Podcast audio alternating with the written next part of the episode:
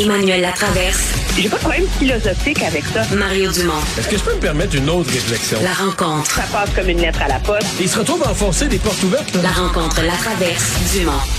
Bonjour Emmanuel. Bonjour. Annonce importante aujourd'hui pour le gouvernement du Québec dans sa stratégie de développement de la filière batterie dans le centre du Québec.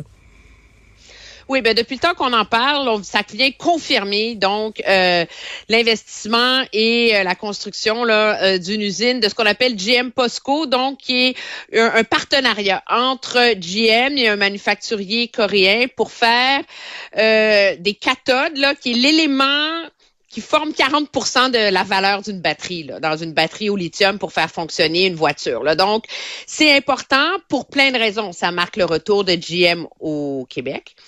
Ça marque aussi que toute cette idée de faire une filière batterie au Québec, ben une filière batterie, il faut que ça soit ancré autour de grandes compagnies. Là.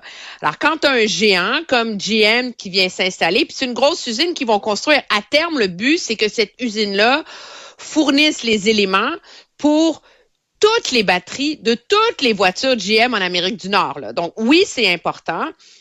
Puis, du côté du gouvernement, on, fait un partenariat avec ce qu'on veut créer, on veut profiter de ça pour faire ce qu'on appelle une zone d'innovation, hein?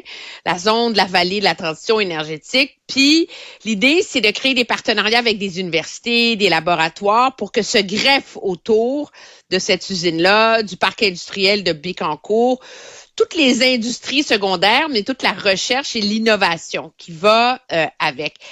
Mais, puis il y en a des mais, puis je pense ça enlève rien à la valeur de ce que le gouvernement a annoncé aujourd'hui, là, mais les zones d'innovation, généralement, c'est quand même ancré autour d'universités qui ont déjà fait leurs preuves en termes de recherche de pointe dans le domaine X. Ça, c'est une zone d'innovation qui est ancrée beaucoup autour de l'Université du Québec à Trois-Rivières. Puis là, après ça, il y a des partenariats avec d'autres universités. Fait l'idée, c'est que pour faire la zone d'innovation dans cette vallée, là, tu sais, dans ce triangle Bécancourt, Shawinigan, Trois-Rivières, ben, n'y a pas d'université McGill dans ce coin-là. Là, fait qu'on a comme été obligé de, de patenter quelque chose pour que ça marche. Puis est-ce que ça va vraiment donner les résultats escomptés? Je pense que il est trop tôt pour dire que ça marchera pas, mais c'est pas la façon traditionnelle garantie, c'est pas le modèle de base, là, si on veut, pour vraiment créer les zones d'innovation qui finissent par faire des poussins, puis des enfants, puis plein d'autres industries autour. Ouais. Euh, c'est venu durant la conférence de presse et c'était prévisible, c'était impossible qu'aucun journaliste pose la question.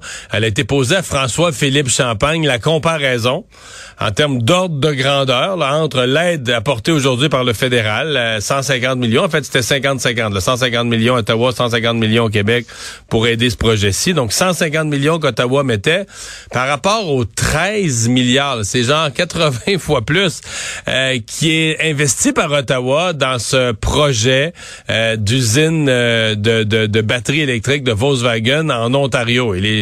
La question au Québec-Ontario, même François Legault a senti le besoin de la relever après, là. Oui, François Legault qui dit que le travail, euh, que le Québec travaille fort pour obtenir sa juste part des fonds fédéraux. C'est c'est juste et injuste à la fois, cette comparaison-là. Ce qu'il faut comprendre, c'est que dans les faits, Volkswagen n'allait jamais pouvoir venir s'installer au Québec. OK? Euh, parce que dans les paramètres de ce que Volkswagen voulait, en termes d'espace pour construire son usine euh, et en termes d'approvisionnement électrique, il n'y avait pas le lieu où le faire, où Hydro était capable de les brancher, où il y avait assez d'espace et où il y avait assez de main-d'œuvre. Le seul endroit où on aurait pu peut-être le concevoir, c'est autour de cette île. Pas un manufacturier automobile qui va aller se construire une usine à cette île, là, c'est un peu ça le problème, là. Alors, la réalité, c'est que si Volkswagen avait choisi Québec, c'est Québec qui l'aurait eu le 13 milliards de Volkswagen. C'est un, un peu ça la réalité, mais c'est sûr que ça met énormément de pression sur le tandem Champagne euh, Fitzgibbon, parce que c'est vrai qu'ils travaillent vraiment ensemble, bah les deux, là, pour en attirer une méga usine. Parce que c'est sûr que c'est super intéressant, le truc de, de GM, mais on construit l'élément de la batterie. On n'a pas réussi à attirer ce qu'on appelle un cellulier, quelqu'un qui manufacture des batteries. Et la course, elle est là.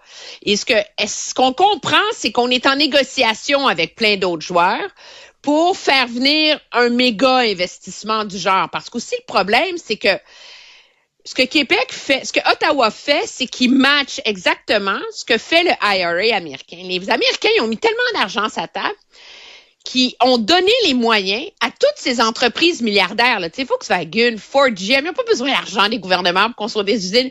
Mais les États-Unis ont mis tellement d'argent à sa table qu'ils donnent les moyens à ces, ces entreprises-là, après ça, de faire du chantage avec tout le monde de dire, OK, vous me donnez quoi pour que je vienne chez vous?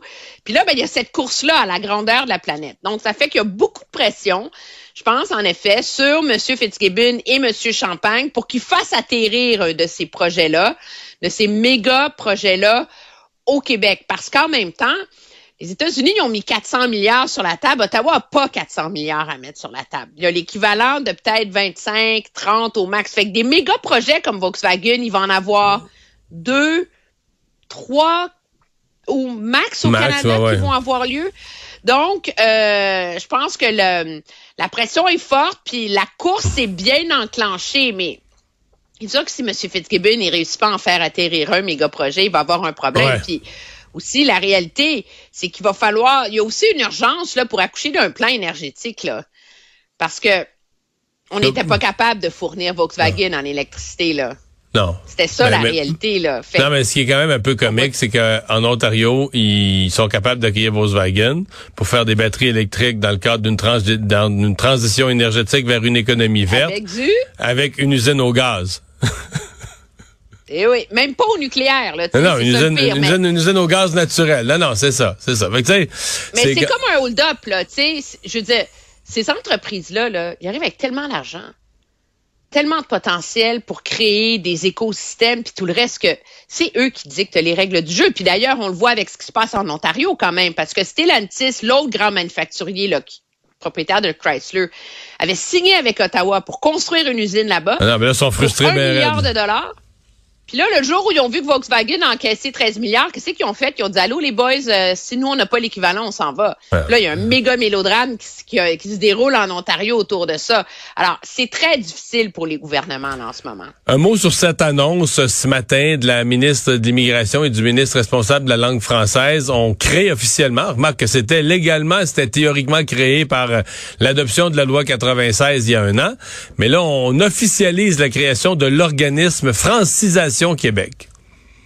Oui, l'idée, c'est d'avoir un guichet unique, là, pour que les immigrants, quand ils débarquent, ils savent à quelle porte cogner pour avoir des cours de français.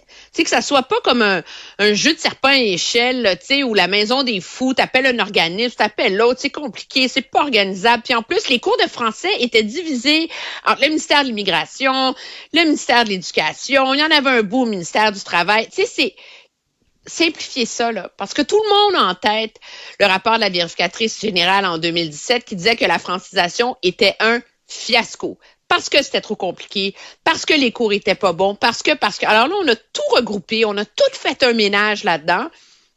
Puis l'idée, c'est que maintenant, les nouveaux arrivants en particulier vont pouvoir avoir accès à des cours qui, rendent, qui font leur affaire. Tu sais, prends un travailleur étranger temporaire qui lui travaille à temps plein, il peut pas être libéré pendant deux mois, six mois pour aller prendre des cours de français, mais sa femme, elle, elle peut le faire, par exemple. Puis le travailleur étranger temporaire, mais lui, il peut suivre des cours en ligne ou mieux que ça. On est en, ligne par les soirs, à temps plein ou à temps partiel, il y a vraiment tous les... sur le site de son entre ou auprès de son entreprise, puis on a revu les cours. Donc, c'est vraiment très bien comme projet. Puis c'est sûr qu'on a compris à quoi ça sert. Hein? Parce que là, tout le monde dit, ben, pourquoi on franciserait les immigrants quand on veut 100% d'immigration francophone? Euh, ben, l'enjeu, c'est que le gouvernement, il veut aussi des immigrants qui sont déjà intégrés. Donc, si tu es capable de franciser les travailleurs étrangers temporaires qui ont des bonnes jobs payantes dans nos entreprises, ben, eux autres, ils apprennent le français pendant qu'ils sont temporaires, puis là, whoop, ils peuvent devenir des immigrants permanents. Fait que ça fait partie du grand plan. C'est vraiment un beau projet. Mais ça va-tu marcher? Je pense que ah, tout le monde retient son souffle. Mais moi, je suis pas prête à me lancer dans une veste de critique aujourd'hui. Là, je pense qu'on leur lance assez de peau dans l'année là qu'aujourd'hui, ils méritent des pouces fleurs. Non, non, mais un projet sur papier au gouvernement, il faut rester attentif à sa réalisation pour être sûr. Le site web fonctionne. Bon, tu vois, il y a une des bonnes nouvelles. Ce matin. Puis on le met en œuvre, ce, ce projet-là, de manière graduelle. Hein? Justement pour pas être pris avec ce qui Ouais. est arrivé à la SAC. Et Mais- la ministre a suivi le côté technologique de semaine en semaine. C'est bien ça. Mais elle dit que je pense que tout va être prêt pour euh, jeudi. À partir de jeudi, les inscriptions seront possibles. Hey, merci Emmanuel. Au revoir. Très bien, au revoir.